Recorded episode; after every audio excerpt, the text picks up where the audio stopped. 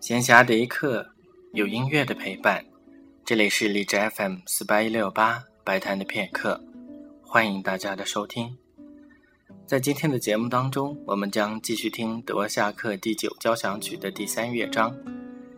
德沃夏克在第三乐章里非常传统的安排了一首诙谐曲。在前面的节目当中，我们已经听了一些既不滑稽也不幽默的诙谐曲，这首也是这样。我觉得它更像是一个舞曲的格局，有一点儿像前面介绍过的斯派达纳在沃尔塔瓦里写的那种中欧民间舞曲。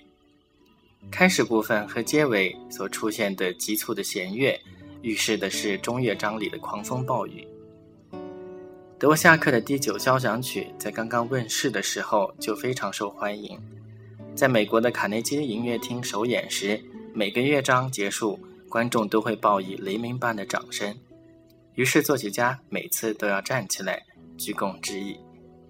下面就请大家一起来听德沃夏克第九交响曲自新大陆的第三乐章。